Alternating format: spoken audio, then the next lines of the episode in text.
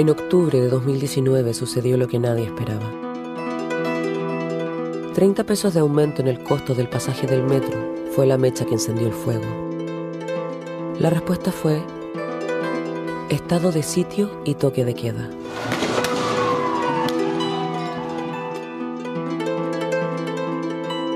El registro de las demandas sociales iba quedando en los muros de Santiago.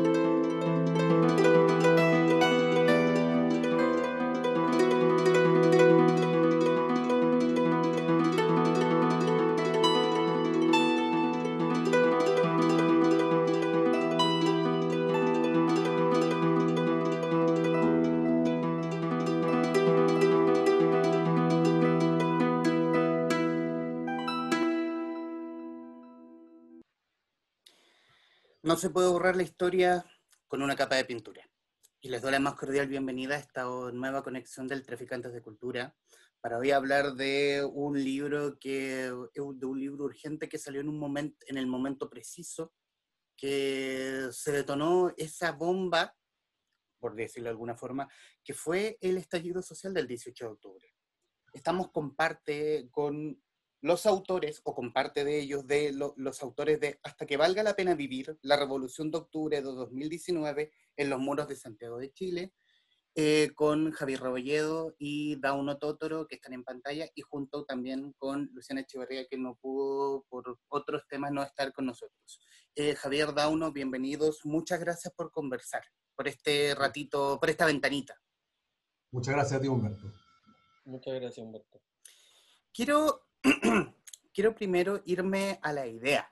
¿Cómo, cómo, cómo nace la, cómo, de qué forma nace hacer este libro? Este libro que es también un libro objeto tremendamente bello porque tiene muchas imágenes acompañados con las crónicas para poder darle sentido a estas mismas imágenes. ¿Cómo nace la idea de un libro como este? Eh, bueno, mira, en, a partir del 18 de octubre en este país y en todas sus ciudades hubo cientos de miles de reporteros gráficos. ¿ah? Todos nos, convertimos en algún momento, a partir de ese momento, en, reporteros tanto gráficos como recolectores de experiencias. ¿no? Era, era tal la cantidad de información, la cantidad de emociones, sensaciones, de demandas que empezaron a aparecer en, en los muros de las distintas ciudades, que mucha gente se volcó a esto de registrarlas. Y la gente que la registraba tenía la particularidad además de que eran participantes de la movilización. Y nosotros éramos eso, precisamente eso, y no más que eso. Éramos tres más que andábamos por las calles participando de esta explosión, como dices tú, pero es una explosión en cadena, ¿no? que no termina eh, y, que sigue adelante y que seguirá. Eh, pero también nos preguntábamos, bueno, qué es lo que estamos viendo y, quiénes somos nosotros. Cada uno tiene que participar desde su lugar de, como ciudadano, desde su lugar de combate, si tú quieres, ¿no? Y nuestra capacidad principal radicaba precisamente en, en esto de tratar de recoger a, nivel de crónica visual y crónica escrita aquello que estábamos viendo, tratar de darle algún tipo de cuerpo. Y la idea de, de hacer un libro fue bastante connatural a esta certeza la idea original de hacerlo así, digamos, registrar estas fotografías fue precisamente de Luciana, y luego Javier y yo, que, que nuestra experiencia, digamos, es la de, la de escribir, ¿no? la de registrar, la de buscar cómo contar las cosas, nos sumamos entre los tres a este proyecto que junta estas dos miradas de crónica, ¿no? la mirada fotográfica, que registra los muros y las consignas que estaban ahí, y nosotros desde la la palabra, ¿no? tratando de hacer una crónica eh, que acompañara esta fotografía. Todo, finalmente, en el sentido de demostrarnos y mostrar que no estábamos hablando de demandas desagregadas, ¿no? que no era un popurrí, una sopa de demandas que cada uno se le ocurría lo que decía, sino que era todo parte de una, una sola gran demanda que bueno, se conjugó en la palabra dignidad, pero que tenía que ver con, con una un estallido, una revuelta contra un modelo absolutamente inviable, un modelo eh, que debía y debe terminar cuanto antes. Ese fue un poco el, origen, si tú quieres, la, motivación de este libro. ¿Había algo que quisiera agregar?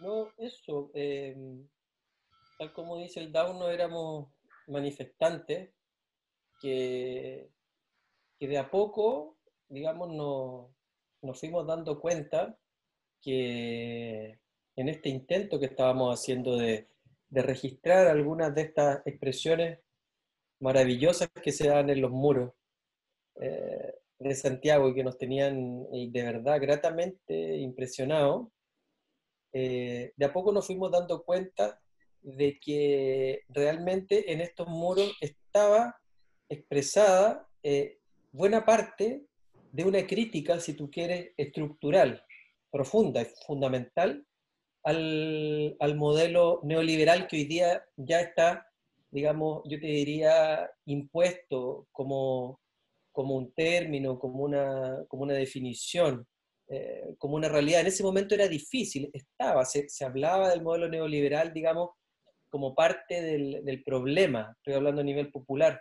Eh, aquí en el, en el, libro nos fuimos dando cuenta que, que estaban eh, desde distintos ámbitos, desde distintos ámbitos, estaba una crítica profunda presente al, al modelo neoliberal. Y eso nos llevó a clasificar las distintas expresiones gráficas que nosotros, claro, cuando, cuando tú estás en la calle, tú las ves desordenadamente, digamos, hay, por allá aparece un, un, rayado sobre el feminismo, por acá un stencil sobre el cename, por allá otro en contra de los sacerdotes de la Iglesia Católica, y, el trabajo, yo te diría más eh, autoral, si tú quieres, fue, desde el punto de vista gráfico, fue la, clasificación que se hizo ahí en, eh, eh, respecto de los temas, la división que se hizo respecto de los temas y en el fondo tomar un poco de distancia de los muros y darse cuenta que se podía explicar buena parte de lo que ha sucedido en Chile durante los últimos 30, 40 años a través de estas expresiones murales. ¿Y, cómo fue el trabajo? ¿Hay un trabajo de curatoría de juntar estas imágenes clasificadas en, y, sacadas y rescatadas de los muros de Santiago? Sí, o sea, el trabajo de curatoría lo, lo, estaban dando los propios contenidos. Nosotros, como decía Javier, tratamos de decir, a ver, agreguemos, no desagreguemos, sino que agreguemos, digamos, eh, qué es lo que se está diciendo, cuáles son las principales este, ideas que hay detrás de esta sumatoria de, demandas o de, planteamientos políticos, sociales, culturales, que están criticando, que están haciendo un, enfrentamiento directo contra el sistema. Entonces ahí empezamos a decir, ya, mira, tenemos una cantidad de rayados, de stencil, de papelógrafos que hablan acerca de la educación, ¿no? acerca del modelo eh, absolutamente desigual en, educación. Juntamos todas las fotografías que habíamos logrado, eh, aquellas que nos faltaban las salíamos a buscar, esto era todos los días, ¿no? Y así con distintos temas. Eh, y luego hacíamos entre los tres una selección rigurosa de aquellos cuyo contenido era, era más claro, más explícito, ¿no? Luego, más adelante, también, si ya teníamos varias, digamos, que eran bastante claras y explícitas, hacíamos también una, una mirada, si tú quieres, un poquito más estética, eh, y, así diferenciando, como decía Javier, los distintos temas que estaban agregados en esta gran demanda por la dignidad, eh, definimos, digamos, los capítulos este. Y asociamos en el texto, en un capítulo, tanto las demandas y las expresiones en los muros que tenían que ver con, por ejemplo, no más AFP, con un texto de crónica periodística en el cual explicábamos de qué se trata el gran problema de la AFP y qué es lo que se estaba demandando al respecto. Y así, así lo hicimos con cada uno de los temas, pero fue un trabajo, digamos, curatorial, si tú quieres, eh, conjunto. Perfecto. Vamos a hablar del tema de la AFP en unos minutos más, obviamente. Pero quiero, em, quiero irme al camino, al proceso editorial, porque fue un libro que si bien estamos de, que tengo memoria que salió em, eh, al mercado literario. O sea, todos los conocimos ya en diciembre de 2019. Fue un libro en extremo, creo yo, en extremo rápido para el tiempo, porque todo ocurrió demasiado rápido desde el 18 de octubre a la fecha. ¿Cómo fue el camino editorial? Un camino un camino, digamos, escarpado y acelerado al mismo tiempo, porque teníamos en contra del tiempo, en el sentido de que sabíamos que este era un libro que eh, dependía en gran parte de la oportunidad, es decir, de cuándo se publicara, y el cuándo era ojalá lo antes posible. Sin embargo, eh, tal como expresaba Dauno y tú, esto está sucediendo, estaba sucediendo. Incluso yo te diría que está sucediendo y va a, va a seguir sucediendo, digamos, como estallido.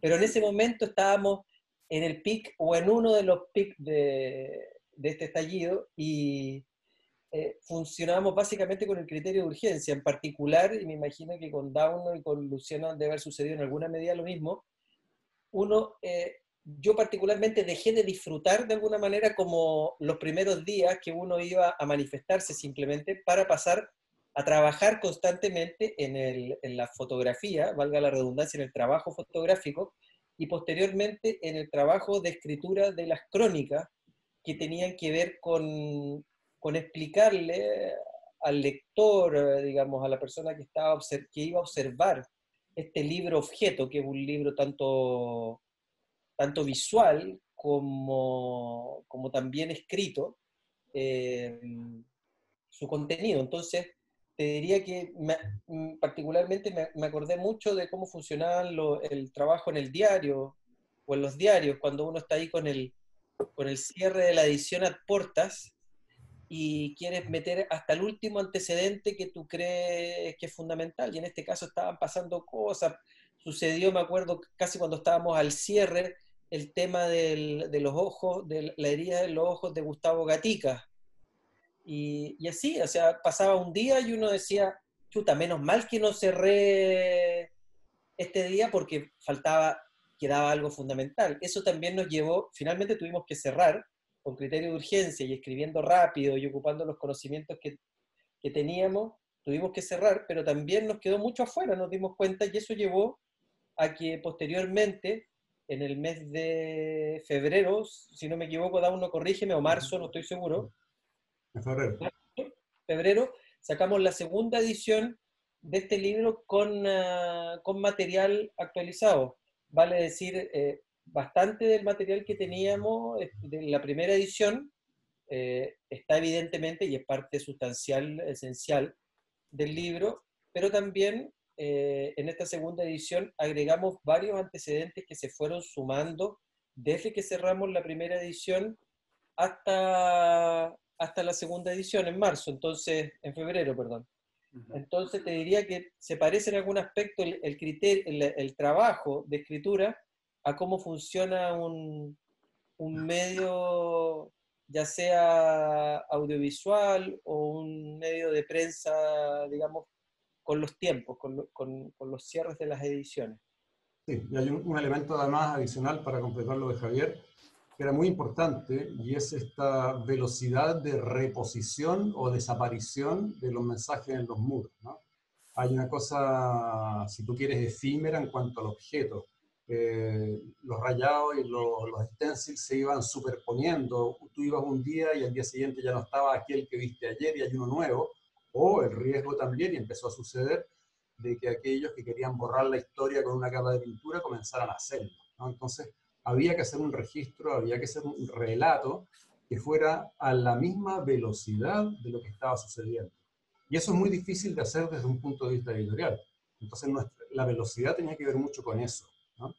Este, luego también había un elemento, si tú quieres, más político, que tiene que ver con, cuando empieza a surgir y a, posicionarse, tanto desde la movilización como desde quienes pretendían, digamos, eh, anular el proceso de movilización, empieza a surgir con fuerza el tema de eh, una nueva constitución. Eh, unos sabiendo que si bien no es la solución a todos los problemas, es un paso importante en el desmantelamiento del sistema, otros buscando que la atención total se concentrara en ese proceso. Entonces, cuando empieza a, aglutinarse todo este tema de la constitución, muy rápidamente, ¿no? acordémonos, noviembre, a mediados de noviembre, el 15 de noviembre que fue esta reunión de, los parlamentarios, eh, que vino a reemplazar la posibilidad del estado de sitio. ¿no? Bueno, cuando esto sucede es cuando nosotros decimos, bueno, lo que se está expresando aquí en los muros es precisamente el gran plebiscito. Si estamos hablando de plebiscito, aquí está, están los muros, aquí ya está dicho, ¿no? Eh, entonces había que ir actuando en esa medida, había que actuar con la velocidad en que iban sucediendo los hechos, pero como dice Javier, en algún momento había que cerrar. Eh, cerramos en diciembre, habiendo acumulado, digamos, todo lo, lo, recogido, todo lo registrado y todo lo narrado entre octubre, noviembre y comienzos de diciembre. Y luego, como dice Javier, empezaron a pasar, seguían pasando mil cosas. No, no, había, no existía, por ejemplo, el, el, el tema de las tesis, eh, el tema de Gatica.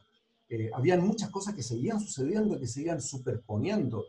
Pintaron de un color parejo, digamos, los muros de Santiago, lo convirtieron en, en, en una especie como de verde paco en algunas partes y otro de naranjo hospitalario.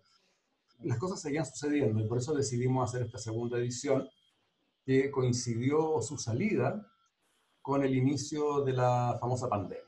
Entonces nos quedamos un poquitito con las ganas de que este libro en su segunda edición, que sumaba todo lo ocurrido en diciembre, enero y parte de febrero, eh, está ahí, hemos, hemos, logrado, digamos, distribuirlo de forma bastante, con bastante dificultad, como, como, como se entiende, digamos, por los tiempos, las librerías están cerradas, pero estamos convencidos de que esta cuestión va a requerir, quizás no por parte de nosotros, sí, ¿no? pero de futuros libros y futuros materiales audiovisuales y futuras fotografías, porque esto, esto no para. ¿no? Esto no para ahora y, y, no va a parar porque ya nos dimos cuenta que el cascarón del huevo maligno, digamos, es, eh, tiene sus puntos débiles, tiene su fragilidad y golpeando las canillas del gigante se le puede botar. ¿no? Entonces la gente está ya con esa fuerza tremenda, digamos, en la movilización. Entonces el libro este fue una expresión de esto, ¿no? una expresión de la, ir, ir avanzando en la medida que avanzaba todo lo que, lo que sucedía día a día en las calles. Quiero, quiero, to quiero tomar como el, el, el, el, pulso que se, que se vivía en octubre eh, del año pasado con lo que se está viviendo hoy. Eh, de alguna forma, eh, los políticos, los señores políticos, citando a un señor maligno, eh, están, se vieron como la sorpresa, como esta gente despertó, eh, esta gente, como esta gente sabe los derechos que tienen, y empezaron a tenerle más respeto al, al vulgo, al, al al, al, ciudadano de a pie. Eh, bueno, Suma también eh, esta declaración de guerra del presidente de la República hacia el mismo pueblo chileno, junto con las fuerzas policiales, como por tener el imperio de las armas, eh, reprimían con estas mismas el pueblo y solamente, y, y la gente lo único que tenían era precisamente el lenguaje expresado en las paredes y esto.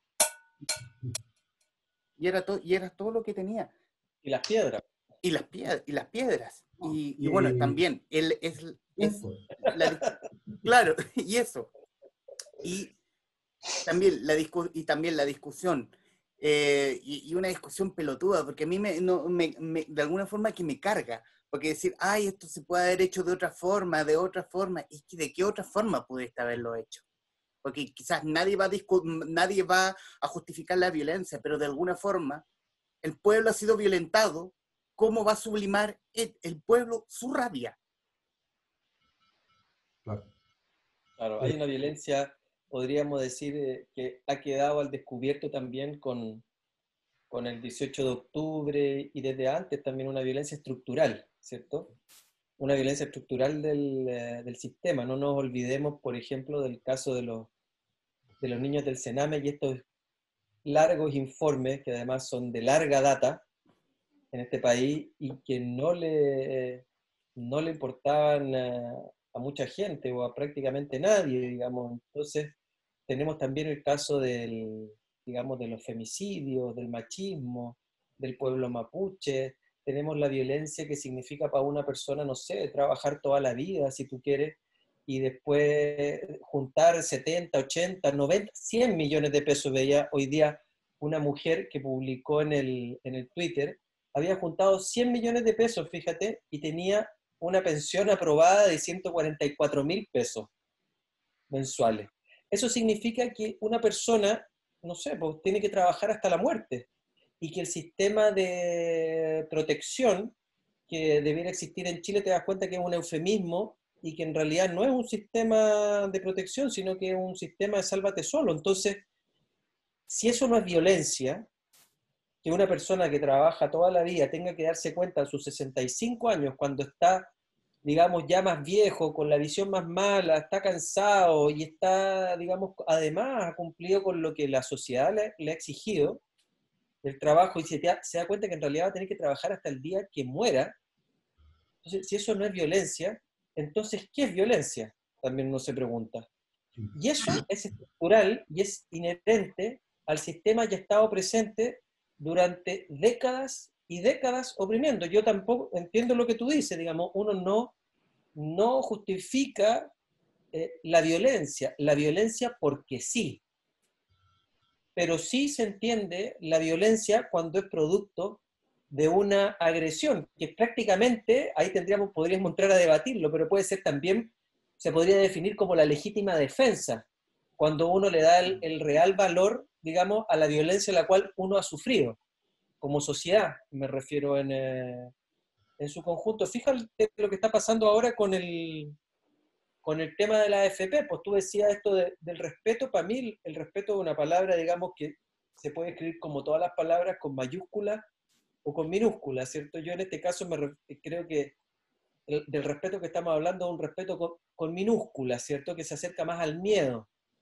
que pueden tener algunos gobernantes, eh, diputados, digamos, senadores, etcétera, de esta voluntad y de esta conciencia que se ha ido haciendo la gente, el pueblo en general, respecto de esta violencia estructural que hemos vivido durante tanto, tanto, tanto tiempo.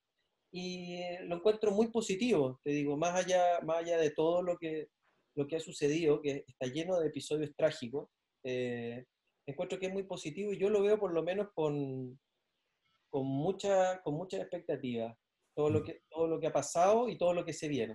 ¿Mm?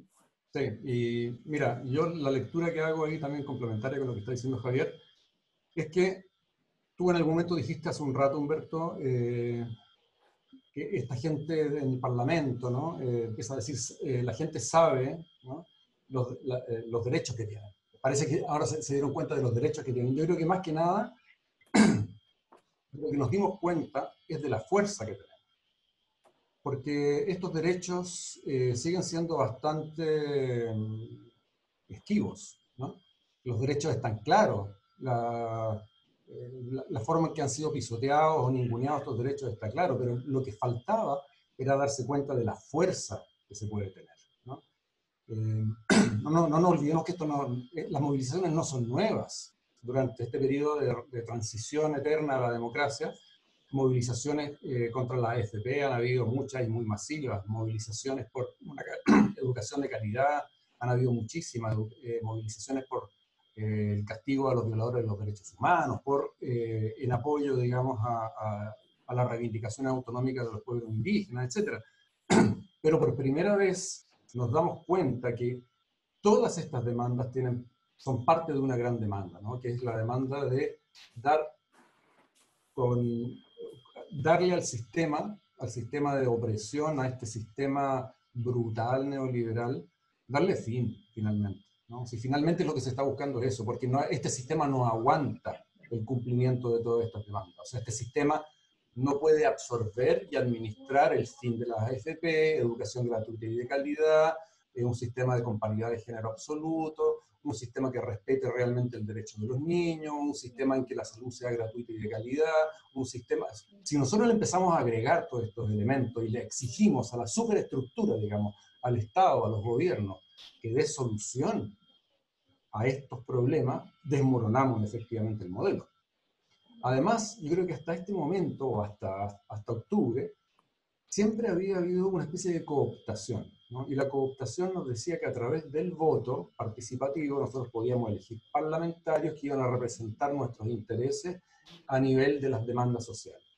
Es decir, siempre hemos, habíamos estado de una forma u otra convencidos que los cambios podían hacerse a través de, de las demandas ante la superestructura. Es decir, tratar de convencer a través de la voz mayoritaria al Estado, a la, ideología, eh, del Estado, que los cambios eran necesarios.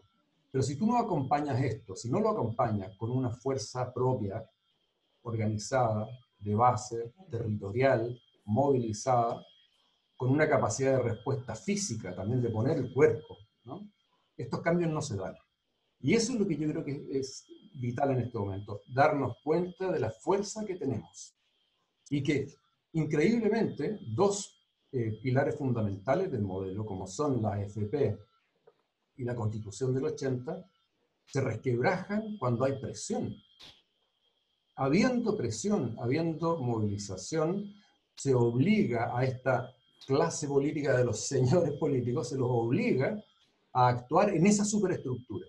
Pero sin la movilización no hay participación en la superestructura. No nos olvidemos que los mismos parlamentarios que hoy están rasgando vestiduras y se están poniendo como héroes ante la televisión son los mismos que han defendido, digamos, esos dos pilares, ya sea por acción o por omisión. Y hoy se ve cuán rápido se pueden hacer los cambios, cuán rápido se pueden hacer cuando se tiene fuerza en las bases. Y eso para mí es fundamental y por eso que es imposible que esto pare.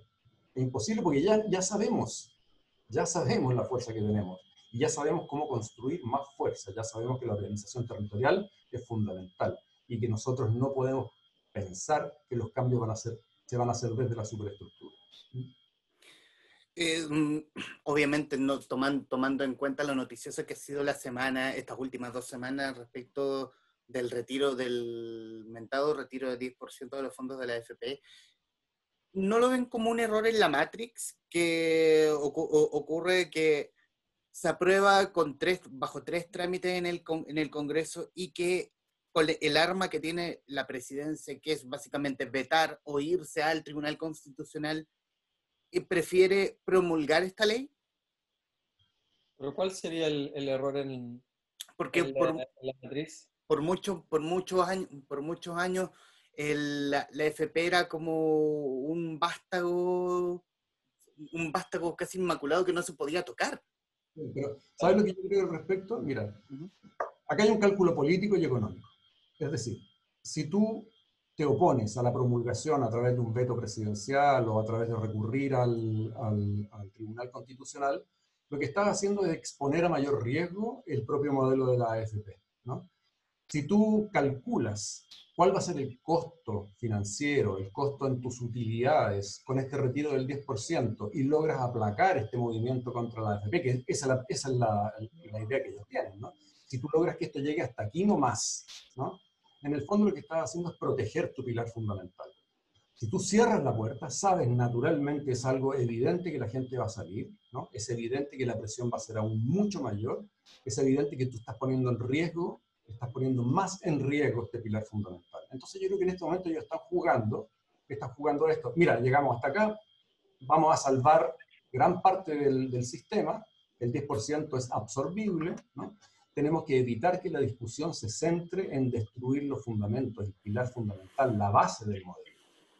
Y, y creo que con lo de la Constitución pasa lo mismo. ¿no? Eh, si cualquiera de los dos modelos ¿no? que, se voten en el plebiscito, ya sea eh, la convención o la... Ah, no, hay asamblea, digamos. La Mientras no haya asamblea, finalmente no hay problema.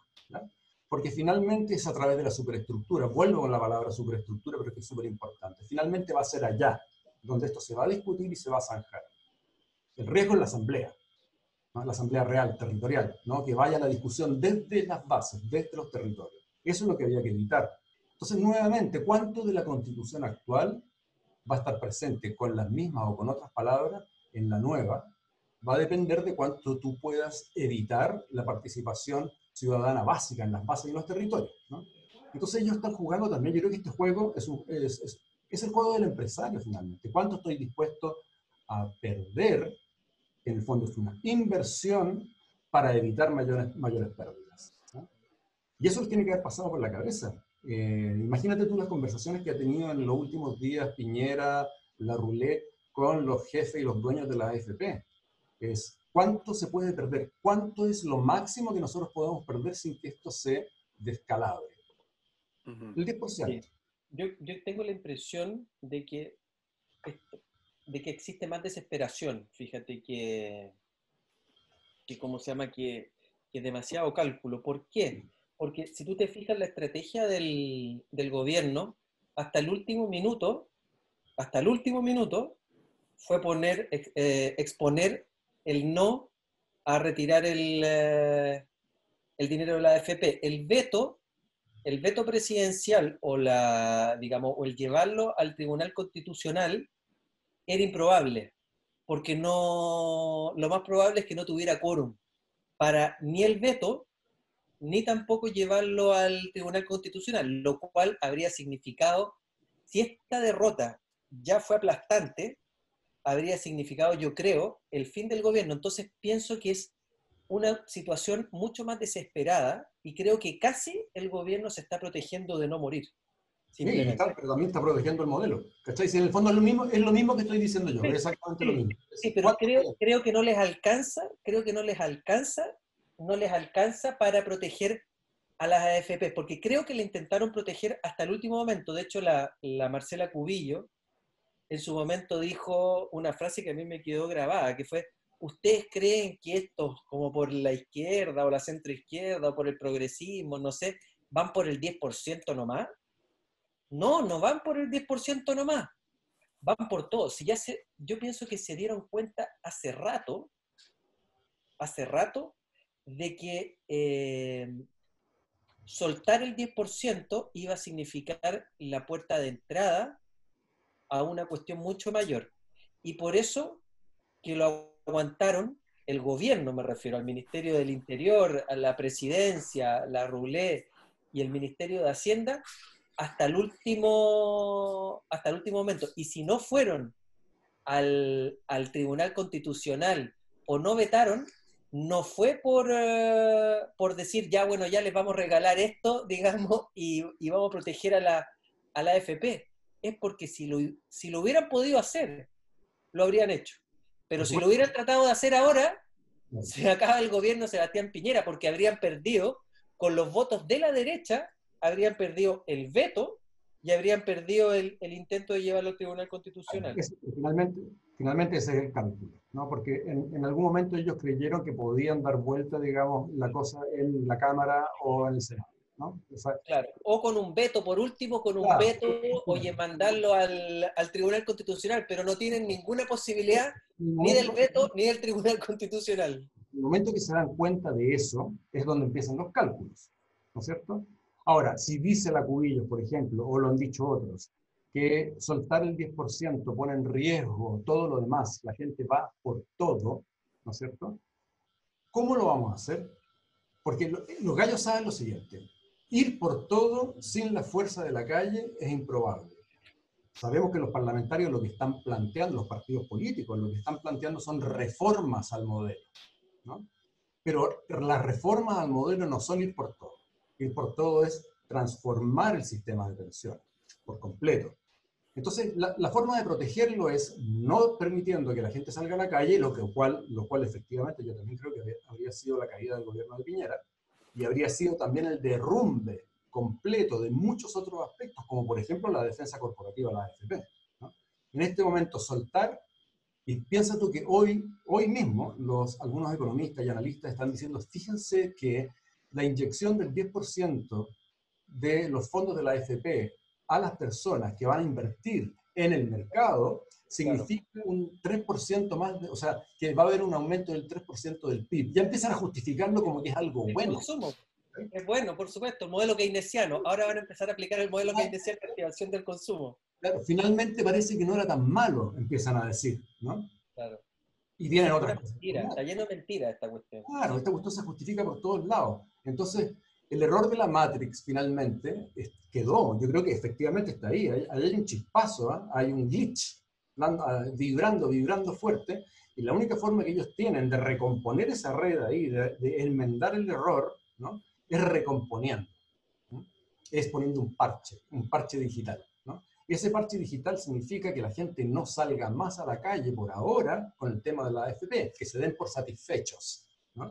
y nosotros protegemos el resto del modelo. Y lo mismo les va a pasar luego con otros temas. Por ejemplo, con el impuesto a los super ricos que se está promoviendo. Les va a quedar la misma, la misma cagada con el impuesto a los super ricos.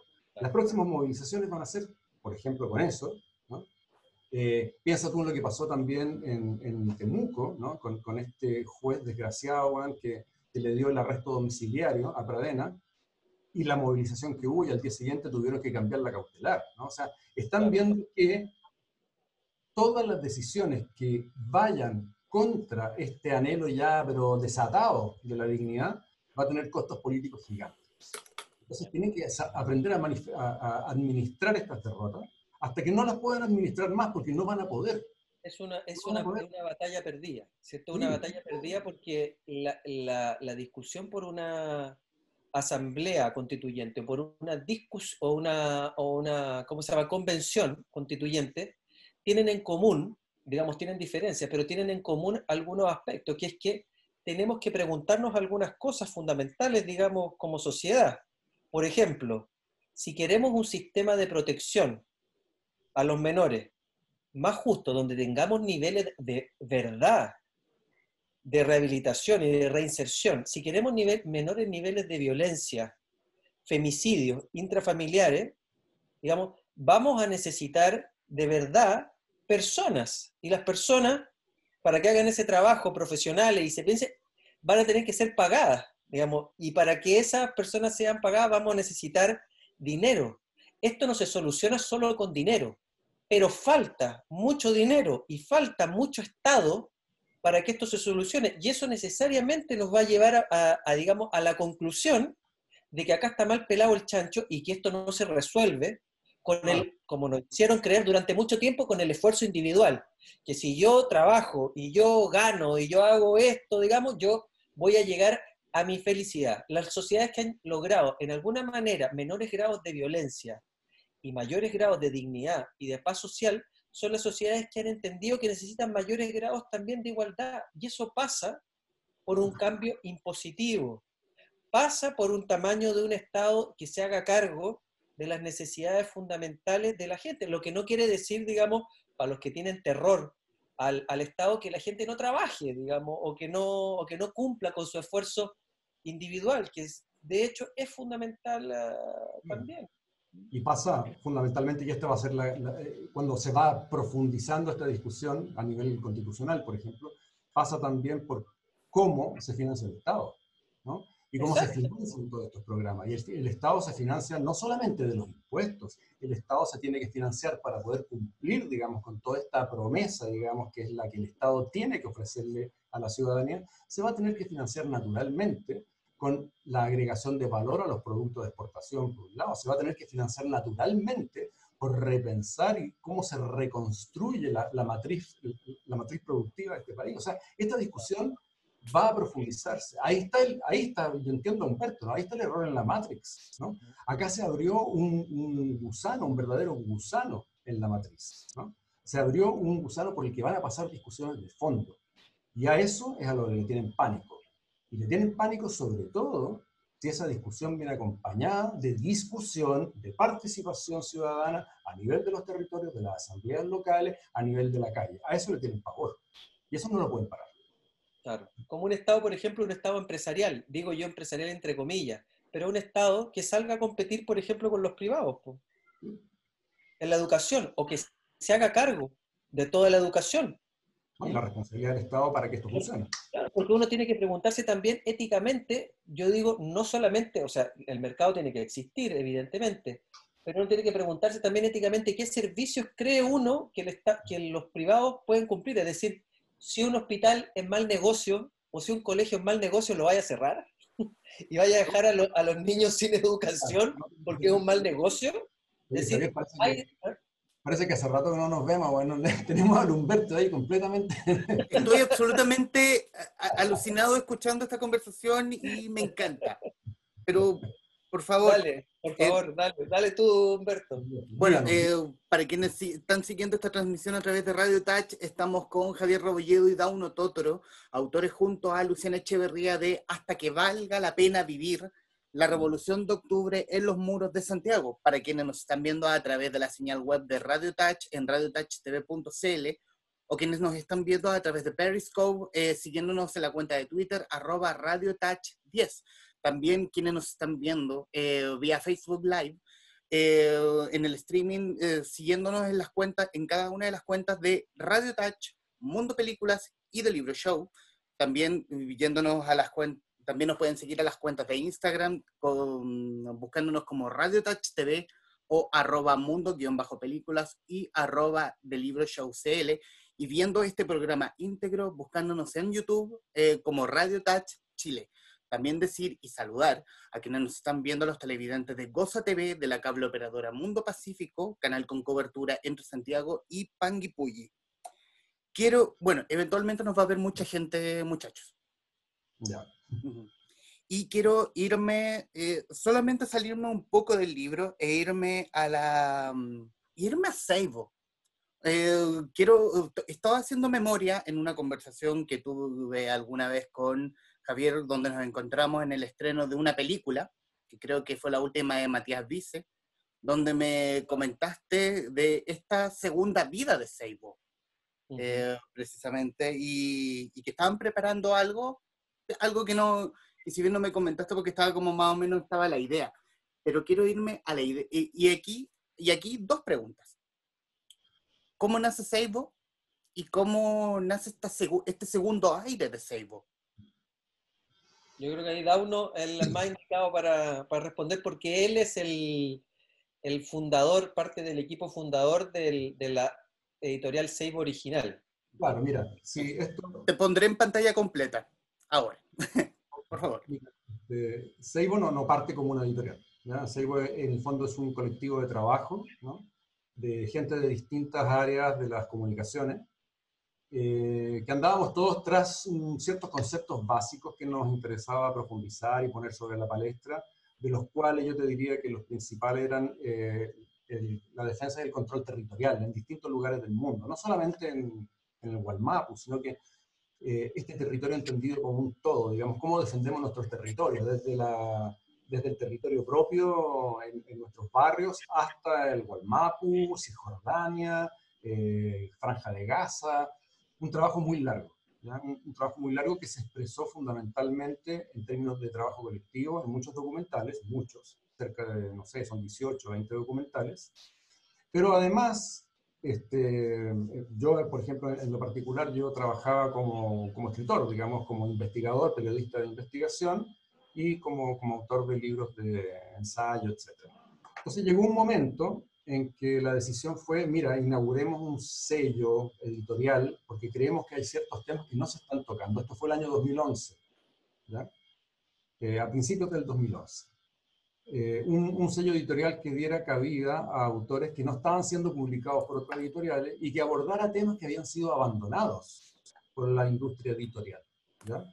Y los temas abandonados tenían que ver con eh, los derechos humanos, la violación a los derechos humanos, que fueron muy importantes en términos de concepto, de contenido y de línea editorial de muchas editoriales durante muchos años, pero que a fines de los 2009, de los 2010, eh, ya estaba como abandonado ese nicho, digamos, importantísimo.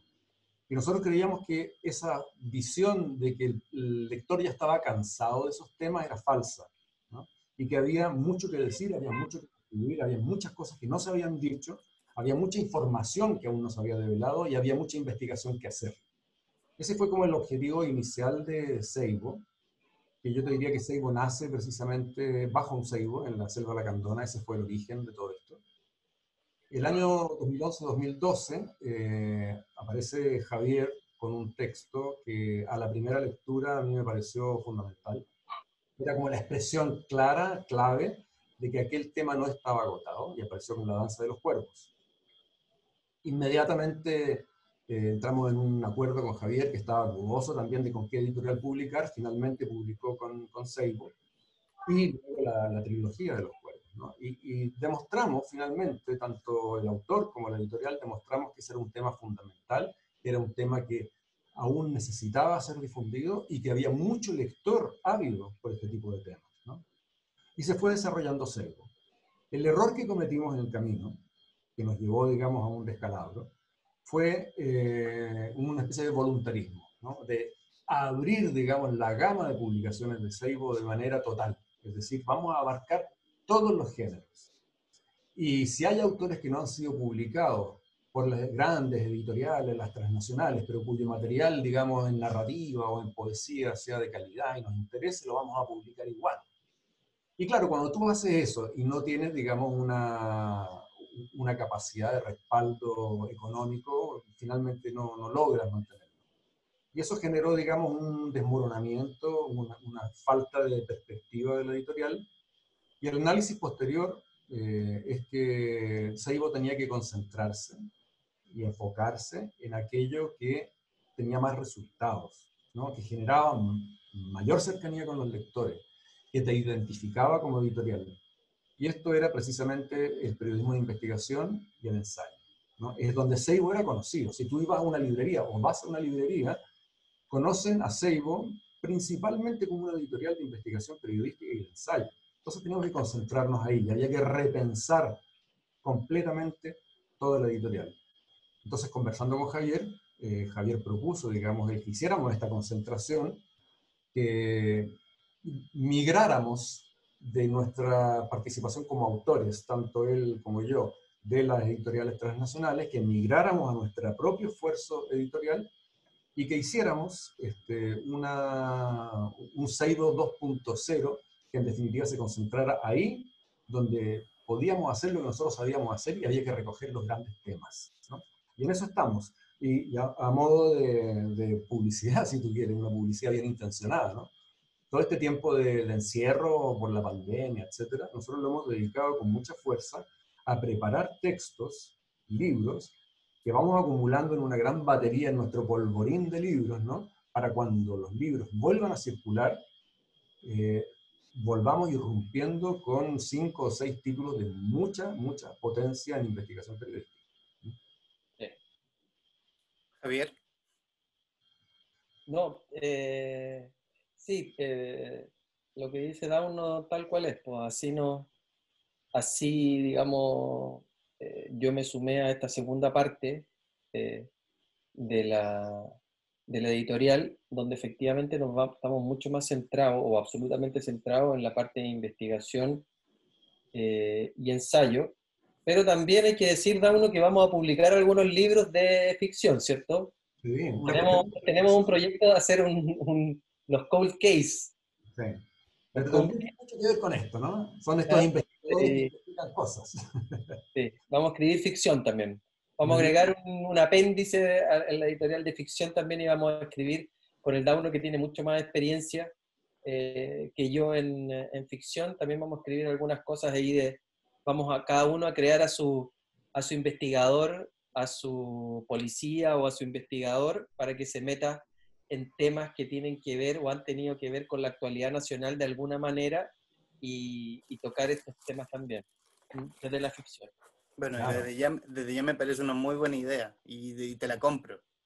Va, a ser, va a ser genial, va a ser genial, porque son, son temas de la contingencia, pero que tienen un pasado oscuro, ¿no? Y son claro. temas cerrados, ¿no? Cold case, como dicen los gringos. Entonces, estos van a ser unos personajes investigadores que van a los archivos, descubren los orígenes de estos temas y en esta investigación, ya sea periodística o policial, van desarmando y desbaratando, digamos, aquellos aspectos oscuros que llevan, digamos, finalmente a la resolución de los casos, eh, muy en el estilo de la novela policial y la novela negra, pero con todo este juego, digamos, con, con esta capacidad de investigación en la realidad.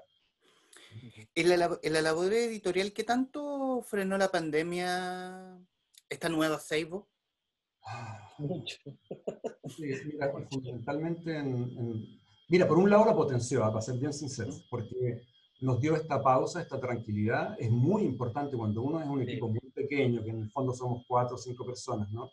Eh, nos da la pausa y la capacidad de, re, de leer en profundidad textos que nos interesan, de escribir con calma los textos que nos parece que hay que escribir y de hacer una edición mucho más acabada. Ese otro problema que tenía Seibo 1.0, ¿no? que éramos tan rápidos, era tan vertiginosa la producción del libro, que muchas veces se nos pasaban demasiados errores. Y un libro con errores es un libro que sufre. ¿no? Entonces nosotros estamos muy preocupados ahora que el contenido sea potente, que la investigación sea a cabalidad, que la forma de contarlo sea impecable, atractiva y que vaya con la, la menor cantidad de errores y motes posible, ¿no? y con un diseño además más acabado, más que otorgue mayor identidad. Entonces, esta, esta pandemia nos ha permitido concentrarnos mucho más, como te decía hace un momento. O sea, nosotros hoy tenemos ya cinco títulos que sabemos, o sea, que son para nosotros, con la experiencia que tenemos, son sandía calada y que además tienen un impacto muy fuerte en la actualidad. Entonces, tenemos estos libros que hemos ido preparando con más calma. Pero sí, lo que ha hecho la pandemia ha sido atentar fuertemente contra la capacidad de distribución y de venta de los libros. Eh, las librerías están cerradas y están cerradas hace muchos meses. Eh, los libros no son un elemento esencial, un producto esencial. Los libros no están en las botillerías, ni en las Entonces ha sido muy difícil. Pero hemos logrado mantener, digamos, un sistema de distribución eh, base, primario, a través de las plataformas de Internet. Estamos haciendo distribución. Es posible contactarse con Seibo y a través del mail navarro y rebolledo gmail.com. Están viendo también en pantalla el Instagram de Seibo Ediciones, donde hay un link para poder, con un formulario para poder hacer pedido de libros. Claro, y nosotros estamos logrando distribuirlos a través de, los mecanismos más insólitos. Por ejemplo, un vecino de acá que reparte verdura y va, y va con los libros a las casas, o a través de Correos de Chile, con quien un convenio, etcétera Además estamos con unos precios, digamos, realmente de, pandemia, ¿no? O sea, realmente con, es, muy conveniente. Pero nosotros no, no, paramos, nosotros no paramos, seguimos dándole. Ah, el aguante es parte de nuestra identidad. ¿Y qué, ¿Y qué, es lo que viene a futuro con Seibo? Bueno, mencionaste títulos que están, que son sandía calada cada uno. Uno que, no, uno, que pueda, uno que puedas nombrar, que se pueda nombrar obviamente para no matar, para que, no, para que el pan no se queme en la puerta del horno. Mira, yo creo que en términos como muy generales, para no sacrificar, digamos, la sorpresa, pero hay uno que está dedicado al tema de la oficina, ¿ah? el Consejo de Seguridad e Inteligencia de los primeros años de la concertación. Eh, ya con los antecedentes y los testimonios que no se conocen hasta la fecha. El tema de la oficina va a golpear muy fuerte, sobre todo ahora que se está discutiendo la ley de inteligencia. No vamos a entrar en más detalles, pero está ese libro. Hay un libro acerca de la corrupción al interior del ejército. ¿Mm? Eh, también con testimonios desconocidos internos, muy, muy fuertes. También más del estallido, tenemos más del estallido, desde otra perspectiva, pero también eh, probablemente un, libro objeto, sí, un bonito libro, parecido desde alguna perspectiva hasta que valga la pena vivir.